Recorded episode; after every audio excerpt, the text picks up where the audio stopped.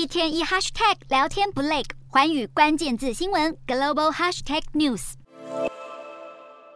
根据美国新闻周刊资讯，中国透过国营企业，至今已经在全球将近一百个港口入股投资，让全球港口布局持续增添政治敏感性。中国国企已经在欧盟地区插旗了十四个港口，在经济、政治跟军事体系的融合下，中资势力在这些港口上具有高战略性质。中方至今入股的全球港口，其中有一半是在中国领导人习近平任内的一带一路倡议下完成，对欧盟地区的商业动脉逐渐掌握更大控制权。与此同时，日本为了应对中国在海上扩权，也积极整建新型潜舰战力。还有消息指出，日本正在拟定要提高下年度的防卫预算，增幅将达到百分之十一，总额超过一点三二兆台币。不但计划量产射程超过一千公里的巡弋飞弹，还打算跟英国合作开发新一代的战斗机，同时强化军事同盟的核阻力。